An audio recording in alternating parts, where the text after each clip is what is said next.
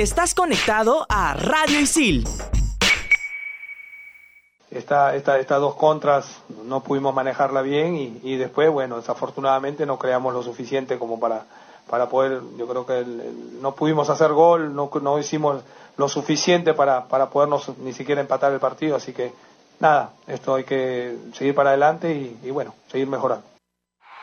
Bueno muchachos, tranquilos, olvídense sus preferencias, concentrados, metidos con responsabilidad, que esto va a comenzar. Radio Isil presenta Entretiempo. ¿Comenzamos? Hola, hola, hola, ¿qué tal? ¿Cómo están? Bienvenidos a Entretiempo, como siempre, a través de Radio Isil. Comenzamos hoy el programa teniendo diversos temas. Vamos a hablar con respecto a la selección sub-23, el equipo de Norberto Solano, que teniendo en cuenta lo que había hecho Uruguay ante Honduras, tenía grandes chances de avanzar a la semifinal. Sin embargo, no se aprovechó se perdió el partido ante Jamaica. Hay mucho por analizar en cuanto a lo que fue el desenvolvimiento futbolístico del equipo de Norberto Solano. También lo que fue el trabajo del asistente técnico de Ricardo Gareca en esta oportunidad como estratega de la selección sub-23. En cuanto a peruanos en el extranjero, ya se conoció el tema de Miguel Trauco, está en el fútbol francés, Benavente de igual manera, el caso de Cristian Cueva. ¿Cómo se va a resolver teniendo en cuenta de que el Santos y San Paoli al parecer ya no lo tienen en sus planes. Voy a presentar a mis compañeros. Mabe, bueno, ¿qué tal? ¿Cómo estás? Bienvenida. Hola, hola Pablito, hola Saúl y hola a todos los que nos escuchan. Como bien comentas, un saldo negativo para la selección peruana sub-23 que dirige ñol. Eh, hay mucho que, comentar, mucho que analizar por el rendimiento más que, más que, más que por ñol, por el rendimiento de la selección.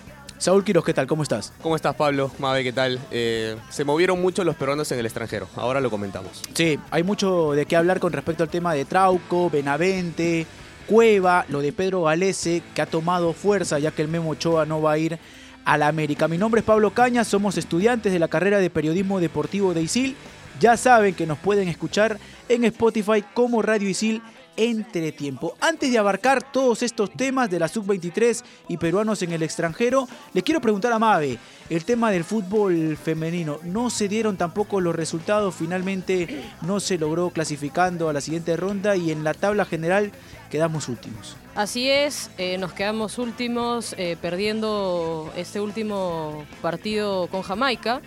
Eh, pero igual creo que es un buen paso para el fútbol femenino peruano que no ha tenido mucho protagonismo o no ha tenido protagonismo en, los, en todos estos años en el Perú y por lo menos ahora hemos visto dos partidos, un partido estado lleno, otro partido que en donde la gente respondió también alentando a las chicas y creo que se pueden analizar muchas cosas de estos partidos eh, contra equipos que realmente en nivel eh, son superiores a Perú. Sobre todo Argentina. y Costa Rica. También. Y Costa Rica, que a, pesar que empezó perdiendo, logró dar la vuelta al partido con rendimientos individuales importantes, pero además colectivamente con un, un equipo que, que respondió a la altura. ¿no? la creo, gente que, creo, que, ese partido con Argentina fue el, el necesario para saber en qué nivel estamos eh, y qué debemos hacer. Eh, y cuánto trabajo hay que realizar. Cómo debemos prepararnos a futuro para, para poder competir eh, de algún modo en, el fútbol femenino. Esa es la idea, ¿no? Competir. Yo creo que se ha dado este primer paso. Mira, yo te cuento una anécdota. Conversé con una de las chicas antes del primer partido y le preguntaba, eh, Kiara Ortega, una central de la selección, ¿Alguna vez en tu vida has jugado con tanta gente en el estadio? Y me dice, la única vez que he jugado con un público considerable ha sido una final en el colegio de fútbol 7. A ese nivel estamos. Sí, sí, sí, sí. sí. Ortega está Ahora, entrenadora en el Marcan, ¿no? ¿Sí? Eh, ha entrenado en el ha entrenado en el Marcan y juega en el Cristal. Yo creo que lo que menciona Saúl es muy cierto. El primer partido entre Argentina yo creo que también nos permite a nosotros llegar a la conclusión de que no solo hay una superioridad en el tema colectivo por parte de Argentina en el fútbol femenino, sino que también hay un trabajo, hay una planificación que seguramente, y como ya hemos conversado mucho de este tema, se debería realizar y se debería sobre todo poner en práctica por parte de los clubes grandes que están en obligación ahora de tener su selección de fútbol femenino. Pero bueno. que no se corte el proceso. Que, nos haya ido bien en el fútbol masculino digo, en mayores, no significa que hayamos hecho un trabajo. ¿ah? No, no, no, no, no. O sea, Yo creo que Esto ha que- sido una gran coincidencia de jugadores eh, en un gran momento, de, Sí. un, de una confianza encontrada por todos ellos, pero no quiere decir que hayamos hecho un trabajo a división. lo que atraviesa menores. lo que atraviesa la Federación Peruana de Fútbol, lo que atraviesa el torneo local no es el reflejo de lo que está demostrando la selección peruana mayor. Y ya que estabas tocando este tema, Saúl, Mave, nos ponemos a hablar con respecto a la sub-23, el tema de Norberto Solano, porque como técnico eh, tuvo la oportunidad de seleccionar algunos futbolistas del torneo local, la sub-23, tuvo también la responsabilidad de llamar y de jalar a tres futbolistas que puedan reforzar a esta, a esta selección. Los resultados no se dieron, Perú ahora tiene que jugar por el último lugar, va a ser muy complicado, pero los partidos importantes después del partido ante Uruguay, porque sí hay una clara superioridad por parte del cuadro uruguayo ante Honduras y Jamaica, tenías que ganarlo. Tenías Sí. que ganarlo y bueno, no se terminó dando.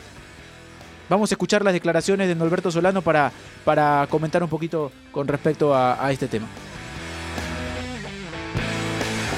que algo inesperado. Pensamos que el equipo iba a tener una buena reacción, más aún sabiendo el resultado que nos servía para poder ganarlo, pero me parece que el primer tiempo ahí un poco tuvimos un poco de, bueno, no creo que nos jugó en contra la paciencia, lo dijimos, lo hablamos, sabíamos que teníamos que tener mucha tranquilidad. Hoy un Jamaica comparado con lo que jugó con Uruguay, comparado con lo que jugó Honduras, nos sorprendió tirando un equipo todo para atrás y no tuvimos la capacidad de poder superar las líneas.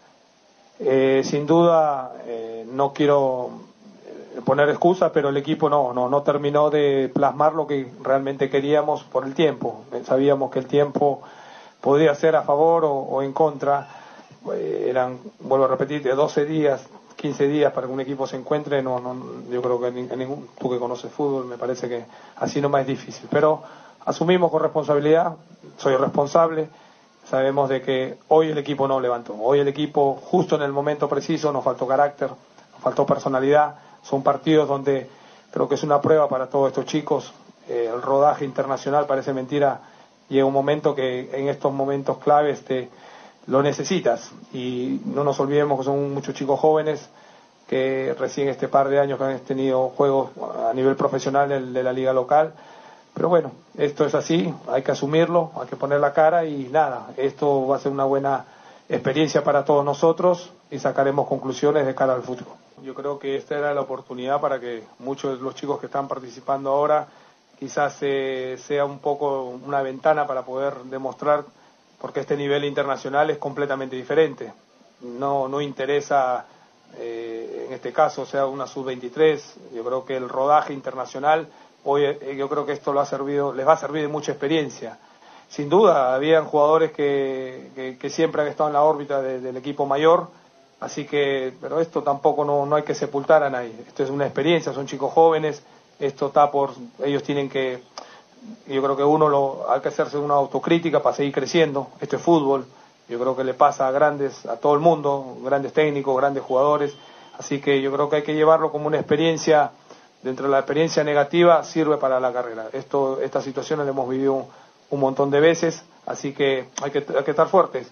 Creo que ahí donde viene la rebeldía, viene el carácter para salir adelante y aprender, aprender de todo esto, esta linda experiencia, una pena, yo creo que el marco que ha venido de la gente, el, entusiasmo, yo creo que es un poco que por ahí no- nos ha jugado en contra, eh, no es fácil ellos lidiar algo que, sucede quizás con el, equipo mayor, eh, refleja un poquito con, con todo lo que viene las expectativas atrás y me pareció que no estuvimos a la altura. Hoy, sobre todo, hoy no estuvimos a la altura cuando un partido que, que estaba controlado, un partido que sabíamos que, que Jamaica eh, eh, tenía este chico muy rápido, teníamos que estar muy atentos porque teníamos que ir a buscar resultados, sabiendo que te obliga a buscar un, el resultado de hacer dos goles. Sabíamos que teníamos que descuidar por momentos, pero yo creo que ahí esta, esta, estas dos contras no pudimos manejarla bien y, y después, bueno, desafortunadamente no creamos lo suficiente como para, para poder, yo creo que no pudimos hacer gol, no, no hicimos lo suficiente para, para podernos ni siquiera empatar el partido, así que nada, esto hay que seguir para adelante y, y bueno, seguir mejorando. Estás conectado a Radio Isil.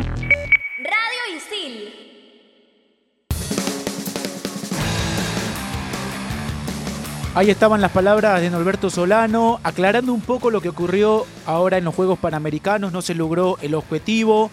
Independientemente de lo que pudo haber conseguido esta selección, creo que también había mucha expectativa por lo que puedan demostrar futbolistas en el tema individual y cuánto te podían responder en un torneo internacional como es este, marcando la diferencia, también es cierto, hay que mencionarlo, pero cuánto también te podían responder ante un posible llamado de la selección mayor. Habían futbolistas que en el torneo local habían marcado una diferencia y se les prestaba mucha atención en este torneo. Sí, había mucha expectativa, pero yo creo que lo individual sale más a flote cuando el colectivo anda bien. Y este colectivo no se preparó. La única, no sé si excusa o la forma de defenderse que tiene Solano eh, ahora y que lo escucho es la, de, la del tiempo que tuvieron estos chicos para entrenar juntos y, encontrarse como equipo. Eh, no lo tuvieron, había individualidades, individualidades sí que me hubiera gustado eh, tal vez ¿A ver, Polar? ver un poco más. Eh, sí, a Polar, a Chávez, a Barco, a Celi. Hoy te queda más claro si es que Polar merecería una convocatoria en la selección No, mayor. porque acabo de decir que yo siento que las individualidades salen más a flote cuando tienen un colectivo bien armado. No, pero también forma parte cuando el colectivo no responde Claro, sí, resalte la aquellos, aquellos futbolistas que intentan Ahora, darle y- algo no, al equipo. Antes de ir, antes de ir Madre, perdóname. Pero con Uruguay no podías resaltar. Porque Uruguay era un equipo que te marcaba bien las líneas y no te daba espacios. Y bueno, contra Jamaica y Honduras ya no lo puso. Ahora, lo digo por Polar porque en su momento usted lo reclamaba mucho a la sí, sí. selección peruana. No lo reclamaba, lo quería ver en las mayores, a ver si funcionaba. Ok, ok, Mabe. Eh, a ver, lo que, lo que quería decir es, eh, si bien el colectivo soporta el, el- el o más bien las individualidades, en este caso creo que las individualidades no trabajaron para el colectivo. En ca- el caso de Pretel, por ejemplo, que a mí me parece un chico que, que tiene bastantes condiciones, me parece que no estuvo fino con el toque de la pelota, podía por ahí recuperar eh, muchas de ellas, pero finalmente no era esa, esa carta de salida que necesitábamos para jugar Yo limpio. siento que tuvo mucha presión él. O sea, al venir de la mayor y Pero, decir, pero bueno, lo yo ya mismo con Quevedo. Quevedo también un jugador que ha sido de los goleadores del campeonato del año pasado, que es una figura en Alianza, que se ha consolidado como titular. También en la individualidad, individualidad de Quevedo no vi eh, tampoco un desequilibrio importante que sume al colectivo para, para un poco Por ejemplo, quitar esa, esa presión. ¿no? Gianfranco Chávez. Lo mismo. Cuando, cuando ingresa a- en un partido, bueno, no, no tiene la oportunidad de jugar el duelo ante Uruguay, pero cuando ingresa ante Honduras, se nota ya un cambio en Gianfranco Chávez en el tema individual, en el peso que le puede dar al equipo y en cuanto a la preparación que puede ir teniendo para llegar a una convocatoria de Ricardo Gareca. Me parece que es lo rescatable dentro de esta selección. Me hubiese gustado ver a un Quevedo decidiendo mejor. eh, tiene gol, es cierto, me parece que eso le ha sumado. Es una nueva herramienta que espero la pueda sostener, sobre todo Quevedo. Tenía mucha expectativa por Polar, por Oliva. ¿No sientes que llegó al facilismo Solano con, con quitar a Polar del 11 titular? O sea, dijo, en la solución del partido contra Uruguay, bueno, este pongo a Cuy y a Cuy finalmente, no sé si, si le da más oportunidades a, a Perú contra Uruguay. No Pero- entra Hideyoshi, Arakaki. Claro, y luego, ante- Y luego ya ante Honduras entra Claro. a, a Cuy. Pero finalmente es a Cuy el que termina ganándose el puesto Sí, de, de el Entonces, siento que entra en ese facilismo. Ah, bueno, con él encontré más soluciones, listo. Ahora lo pongo de titular en el siguiente partido. Sí, me parece que Ñol se equivoca. Además, me parece que no termina por, por, por convencer al jugador. Por ejemplo, eh, varias oportunidades que cualquiera de los tres cuadros que hemos enfrentado eh, venía en un contragolpe. Es mano del técnico también decirle a- al jugador, corta, corta la jugada, corta la jugada. Sí, Y ah, no- y- Faltas técnicas, le dice, eh, sí. para y- acomodarse. y, o sea, estos jugadores tienen bastante rodaje en primera división como para que no, no sepan o no, no asuman que esas, esas faltas son eh, valiosas, ¿no? En, en este caso, muchos de los goles vinieron por ahí y creo que la mano de Ñol no, no se vio, ¿Sí ¿no? sienten que pesó la camiseta? Eh, no, no siento que le haya pesado la camiseta. A mí me A gustó mí lo que hizo Celi, por ejemplo, Ah, cuando ingresó. De los que me- mejor, Porque- mejor lo hizo. Sí, porque en un determinado momento, cuando Uruguay era superior a nosotros Sí, sí. y también en el partido ante Honduras, fue el que ingresó, Y no pidió se la escondió, pelota. pidió la pelota y siente más la posición de 10. Yo nunca logré entender en qué posición está jugando Yamir Oliva, porque por momentos yo lo miraba y decía, está jugando de 10, pero también por momentos él retrocedía tanto a buscar la pelota que no lograba él ser el nexo que se necesita muchas veces en los últimos metros de la cancha. En cambio, Celi cuando ingresó sí se notó una gran diferencia Yo entre siento- lo que claro, te puede yo brindar. siento que en esos tres, entre Pretel, Guivín y, y el otro chico Oliva, no había mucha, mucha marca. Sí, no, Eh, no, y- no había marca. Incluso Celi siendo un poco más ofensi- ofensivo tiene mayor presión en la mitad de la cancha. Ahora, también me quedó la duda de si Ñol quería jugar como juega Gareca Sí. o no lo quería hacer. No, no terminó dándole esa forma tampoco. No, le llegó a dar esa Esa es forma. la más grande. Y, y, de- y debería, ¿no? Si él es el, el- la, la mano derecha, en este caso de Gareca, en cuanto a lo futbolístico, me parece que ese es la sub-23 es justo el salto antes de la selección no, mayor. Pero ¿no? es que no, Mabe, no puedes tratar de imitar lo que hace la selección mayor. No tienes a los futbolistas. No, no puedes hacerlo, pero No tienes el ¿Cuánto demoró la selección mayor en lograr el funcionamiento que hoy tenemos? Año y medio, ¿puede ser? Y estos chicos tienen dos meses a lo mucho. Y eso que un mes no trabajaron Sí. porque Norberto Solano estaba en la Copa América siendo asistente Sí, sí, de sí. Ricardo Gareca. Pero bueno, la selección sub-23 eh, no pudo conseguir una medalla, se quedó en fase de grupos. Eh, seguramente vamos a entrar en más detalles en cuanto a qué futbolistas más adelante podrían. Eh, Celi, Gianfranco Chávez y Quevedo. Son los tres con los que me quedo. Ya, estamos Bueno, de acuerdo. y no, Yo- el- menciono, no menciono a Cáceda porque Cáceda Ah, no, claro. ya está en la órbita. Es viejo de- conocido ya. de. Es viejo conocido. Tus sí. tres. Los mismos. Los el mismos. cuarto era Polar. El cual de este torneo. No, de este torneo. Ah, te. Ah, sí, yo No, sé. yo los sé, tres, los yo tres. sé. Mabe, tus tres. Con los que te hayas quedado dentro. del- Cáceda como número uno, eh, Celi como número dos y el número tres queda vacío. Vacío. ¿Ah, sí? No te convencieron. No, ¿Chávez tampoco? No.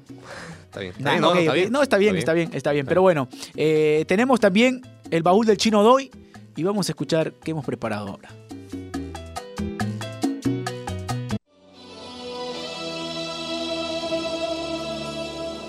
Van Persie nació el 6 de agosto de 1983 en la ciudad de Rotterdam, Holanda.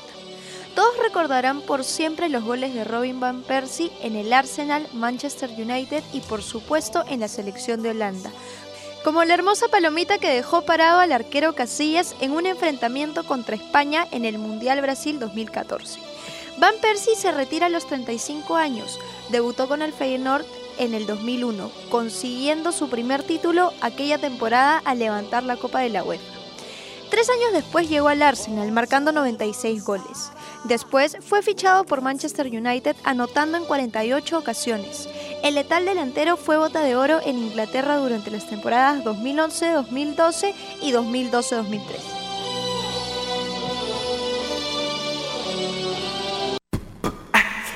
Estás conectado a Radio Isil.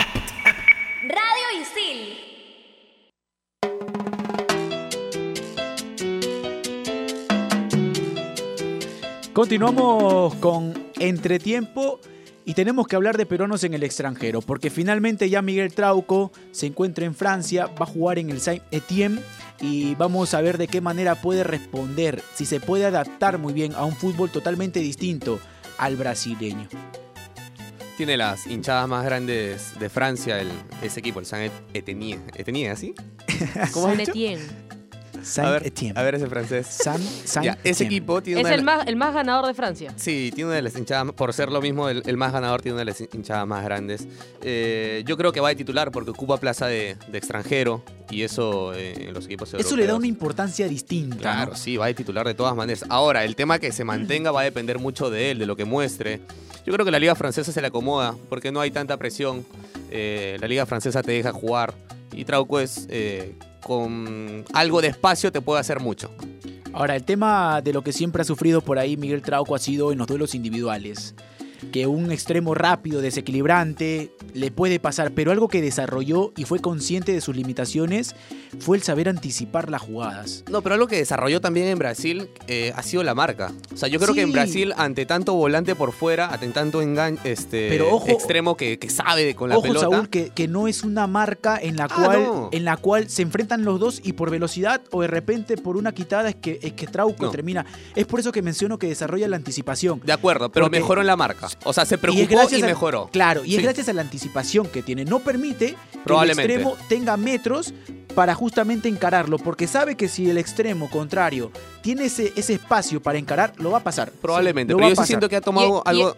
dale. Digo, y es lo que, lo que demostró en los últimos partidos de la Copa América, que se Eso. volvió muy fuerte en la marca, porque justamente lo que tú dices, Pablo, de repente en el duelo individual no es tan... Le pasó con Gabriel Jesús, por Sí, ejemplo. pero él no deja que Gabriel Jesús, en este caso, le lance la pelota larga porque sabe que lo va a ganar, Claro, le va a en un ganar en, tema, velocidad. ¿no? si Gabriel Jesús, vamos a, vamos a citar lo que pasó en la final. Hay dos jugadas puntuales. Hay una en la que Gabriel Jesús tiene todo el espacio y lo termina encarando y pasando y sacando el centro para que aparezca luego eh, el, el extremo de, De Everton. Eh, exacto, Everton y termina anotando el primero para Brasil. Ahí está, lo encararon, lo pasaron. Pero después ya Trauco era consciente de que no, le, no tenía que permitir de que, de que Gabriel Jesús vuelva a tener ese espacio. Y lo que hacía era anticipar. Claro. Cuando anticipaba, ya era muy complicado que el extremo pueda progresar en cuanto al tema Ahora, yo creo que en el uno contra uno no hay defensa que le pueda ganar a Gabriel Jesús. ¿ah? También, ¿no? Por un tema de talento, Sí. por la velocidad que No pueda y la capacidad de resolver y decidir O sea, en los de últimos... tres te gana dos de todas maneras, pues. Te deja Sí. ridículo, por lo menos. Y, y- algo que, por ejemplo, ha remarcado mucho Miguel Trauco y de lo que se habló muchísimo en Brasil es la técnica que tiene para alimentar al delantero, para sumarse al ataque, para sacar el centro. En, en su momento, cuando, cuando a Loco Vargas le toca ir a Italia, él estaba en el fútbol argentino. Y él también por el sector izquierdo marcaba una diferencia, no por su, por su técnica y su precisión, Sino por- sino por el remate potente que tenía de larga distancia. Ahora, Vargas fue evolucionando, y estoy citando a Vargas porque me imagino que debe ser, antes de Loyola, el único futbolista lateral izquierdo que logró emigrar por esa posición. A Loyola le tocó ir, pero no tuvo eh, partidos, no tuvo continuidad, y ahora está en Sporting Cristal.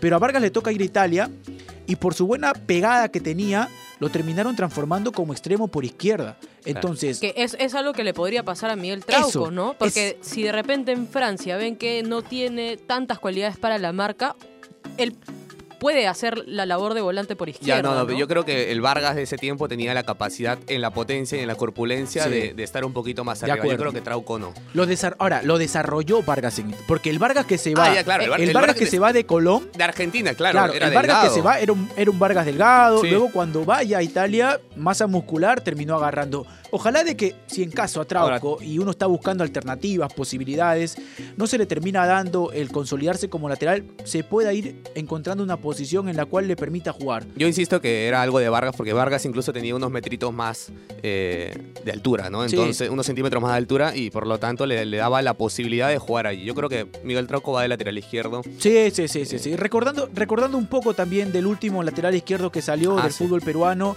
pasó por Argentina y luego se fue a Italia y terminó también en su momento marcando una diferencia. Ahora, ojo que se menciona de que Vargas podría regresar a universitario. Es verdad. Haciendo un paréntesis. Un paréntesis. Pero para Por- entrenar nomás. Pero para entrenar, es cierto, es cierto. no, pero venda, no pues, No, no, no, vendas no.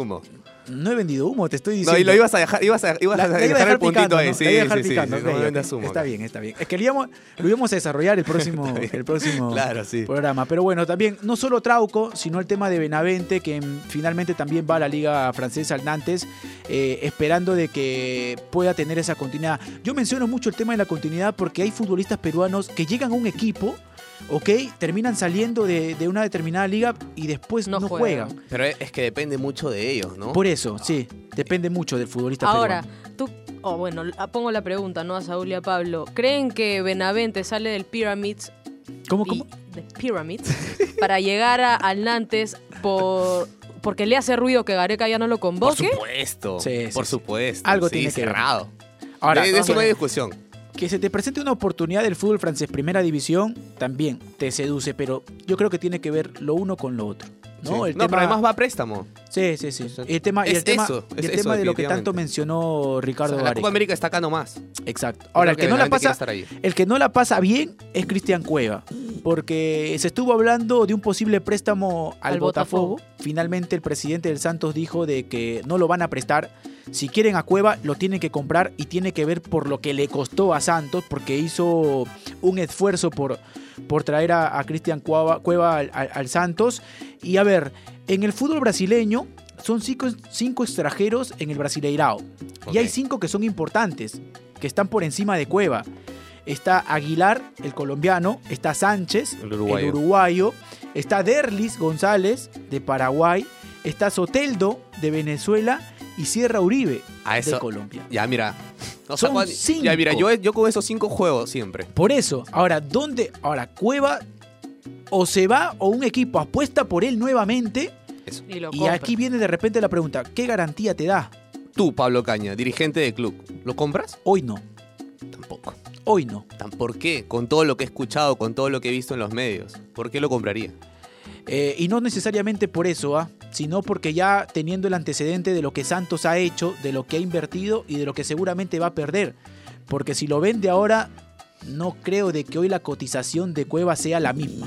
Claro. No O sea, creo que sea la no misma. creo que nadie- ningún dirigente esté en la capacidad de, de querer desperdiciar el dinero, ¿no? De O sea, acuerdo. y hoy, hoy Cueva te, te da esa oración. de eh, o sea, que Cueva se dé cuenta de, de lo que estamos hablando, desperdiciar un dinero. Exacto, y ahora que ya depende de Cueva. ¿no? Sí, claro. Depende de Cueva. Pero bueno, nuestra productora Mafe Lobatón nos está haciendo la seña porque tenemos la agenda. Vamos con la agenda entonces a escuchar.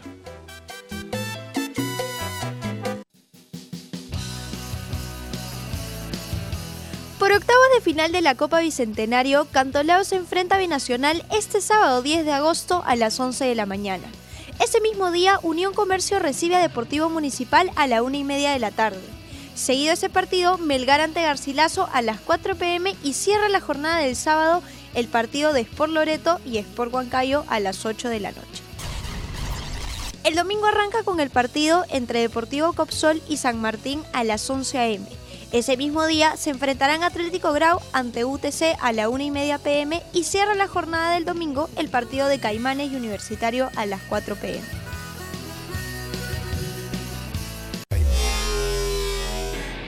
En Radio Isil también puedes escuchar Fusión Alterna. No te quedes y sé parte de lo más trendy del mundo de la música. Conciertos, festivales y toda la movida de la escena local e internacional.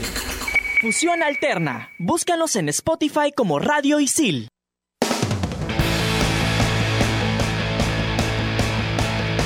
Ahí estábamos escuchando la agenda. Ya vuelve también la Copa Bicentenario, vuelve el torneo local, esperando también de que los Juegos Panamericanos, donde no nos ha ido bien, tanto en el fútbol masculino como femenino, eh, acaben para ya meternos de lleno en lo que va a ser el desarrollo del torneo clausura.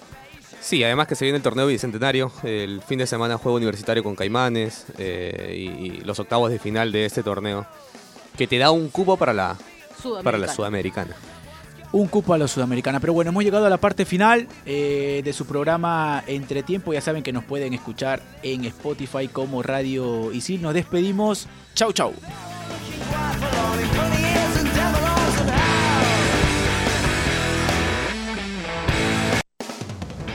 Radio Isil presentó Entretiempo.